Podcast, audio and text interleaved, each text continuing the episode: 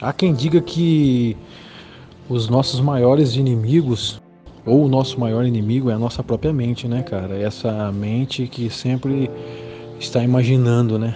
Sempre está presa no passado ou está se projetando de maneira excessiva ao futuro e nunca presente, né?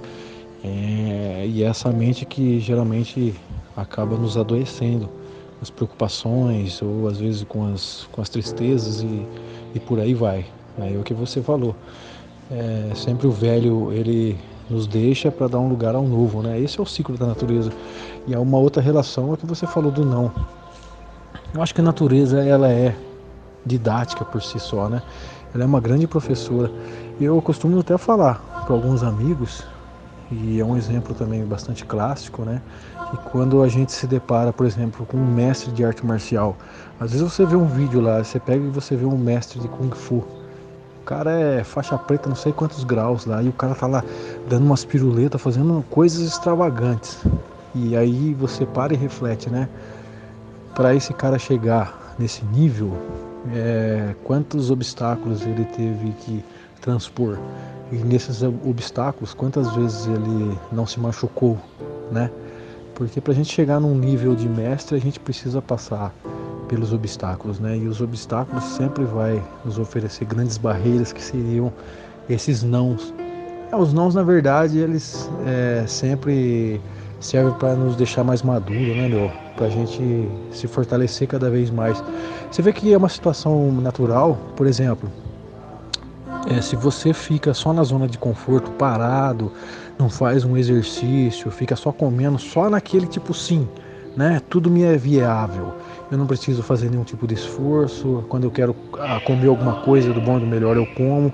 E você vai assistir só Netflix e você vive uma vida na, é, nesse marasmo, né, cara, sem fazer nada.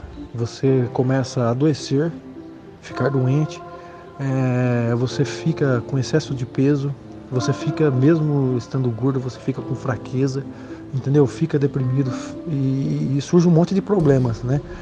E ao contrário, quando a gente sempre está aí é, querendo fazer alguma coisa, ou trabalhar, ou vai na academia, ou se preocupa com a alimentação, ou até mesmo fazendo um som, né, cara? Tirando um som, e você vê que a gente, através desse trabalho, a gente também vai adquirindo resistência, experiência. A gente tem uma vida mais saudável, tanto na questão mental como na questão física, né? Então a própria natureza, ela, ela fala pra gente que a gente deve superar os obstáculos, mas não porque a natureza por si ela é ruim, né? A natureza, ela é didática, né? Ela é uma grande professora que tem, com certeza, é por finalidade tornar todos nós grandes mestres, né?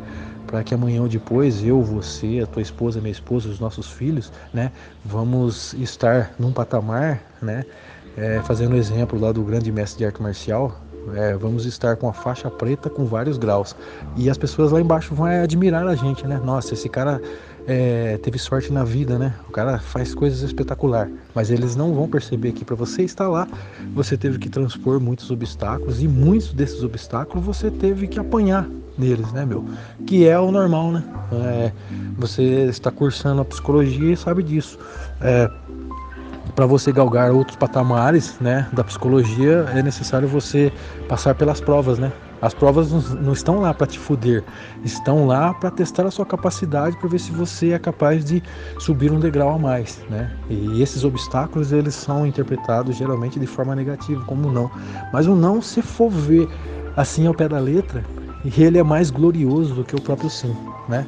A coisa negativa, ela é mais gloriosa porque ela está sempre nos ensinando e nos tornando pessoas mais fortes, menos vulneráveis.